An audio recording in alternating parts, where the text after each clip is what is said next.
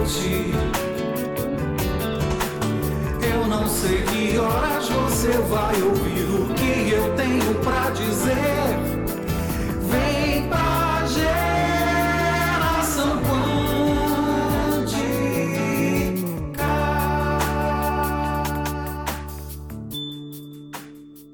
Olá, que bom que você veio. Muita gente fala sobre raiva, mas a raiva ela acaba sendo uma palavra que traz em si uma péssima reputação, não é verdade? Porque quando alguém escuta sobre raiva, logo pensa com desconfiança que está associada a uma violência, a uma agressividade. Logo vem aquela cena de uma pessoa raivosa, de um animal raivoso. Mas sabe de uma coisa? A raiva ela também tem lados positivos. Por exemplo, sem a raiva é muito difícil você às vezes fazer com que os seus direitos sejam respeitados e até você pode proporcionar mudanças ao seu redor. A grande pergunta é como que você pode domar essa raiva? Como é que você pode aprender a usar a sua energia da raiva sem que você sucumba, por exemplo, a uma violência física? Contudo, você pode também aprender a neutralizar as contrariedades que muitas vezes você tem no seu cotidiano. E aí você pode eliminar os aborrecimentos que muitas vezes são inúteis e que acabam estragando a sua vida. Então, eu vou sugerir para você, na continuidade, que você faça alguns exercícios para se encontrar e também aprender um pouco com a sua raiva. Eu quero que você pegue um pedaço de papel e escreva como que você enxerga a raiva. Sim, anote várias palavras, por exemplo, que vierem à sua mente e que essas palavras estão relacionadas à raiva. Quando você pensa na raiva, vem essas palavras. E aí eu quero que você, depois de escrever as palavras no papel, separe as palavras que numa conotação são positivas em outras são negativas.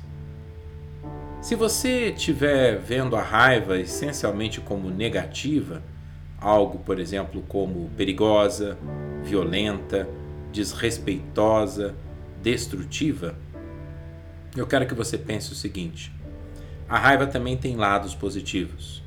Por exemplo, mobilizar energia, né? mobilização de energia, principalmente para você se defender é algo positivo. Incentivo para mudanças. Sim, quando você está com raiva de você mesmo porque você procrastina, você nunca faz aquilo que você diz que vai fazer, e aí você fica com raiva e diz: Não, agora só de raiva eu vou fazer. Percebe? É positivo. A força para você fazer com que os seus limites, por exemplo, sejam respeitados quando alguém invade o seu espaço pessoal intimidar para não deixar os outros pisarem em você? Reconhece esse tipo de sentimento? Não é? Nós poderíamos citar aqui até passagens bíblicas que mostram muitas vezes acessos de raiva do próprio Jesus quando afugentou, não é? Os comerciantes do templo, ele teve ali um acesso de raiva. E foi, na verdade, algo que ele usou em prol de uma limpeza ali que era necessária. A raiva, então, podemos concluir que ela não é nem boa nem ruim em si. Ela, na verdade, é uma expressão, não é? E aquilo que você expressa e utiliza da raiva é que vai fazer a diferença. Então, por hoje, comece agora. Vamos parar de julgar a raiva e vamos aprender a utilizar a raiva de forma construtiva. Combinado? Só para lembrar um pouco, as emoções fundamentais, segundo os psicólogos e estudiosos identificaram, são seis emoções fundamentais ou emoções primárias, que elas estão presentes nos bebês, até mesmo nos primatas e muito claramente identificáveis no rosto das pessoas. Essas seis emoções elas têm um papel importantíssimo na sobrevivência. Sim, por exemplo, E quando você reconhece o medo no rosto de uma pessoa, né?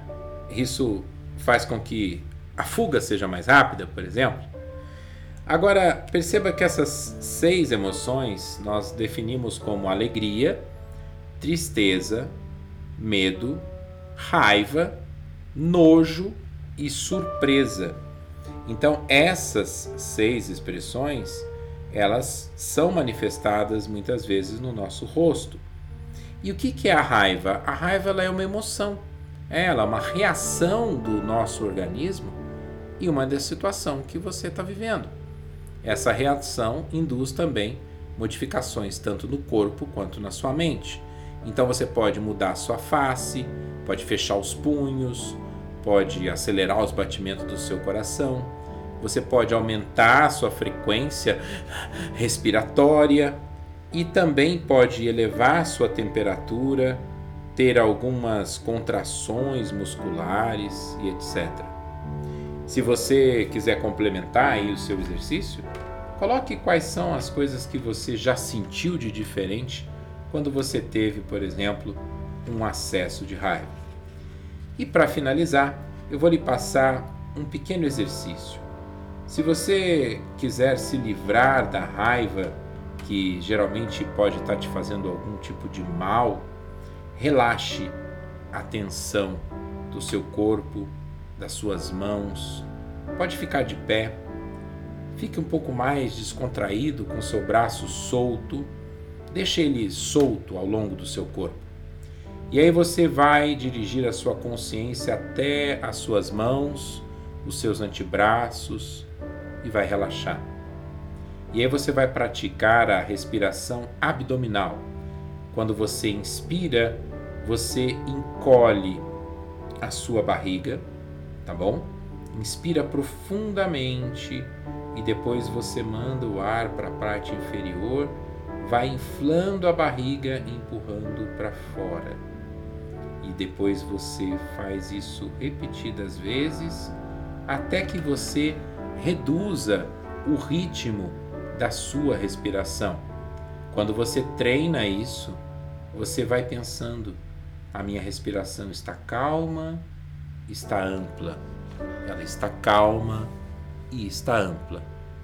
Portanto, não se esqueça que a raiva pode acontecer, nem sempre é negativa muitas vezes pode ser positiva, e se estiver te incomodando, respire. Faça a respiração abdominal. Tome consciência do seu corpo, da sua respiração e deixe com que ela seja calma e ampla. E eu vou ficando por aqui. Deixo para você o meu abraço do tamanho do sol e um beijo no seu coração. Até o próximo Zapcast. Tchau, tchau.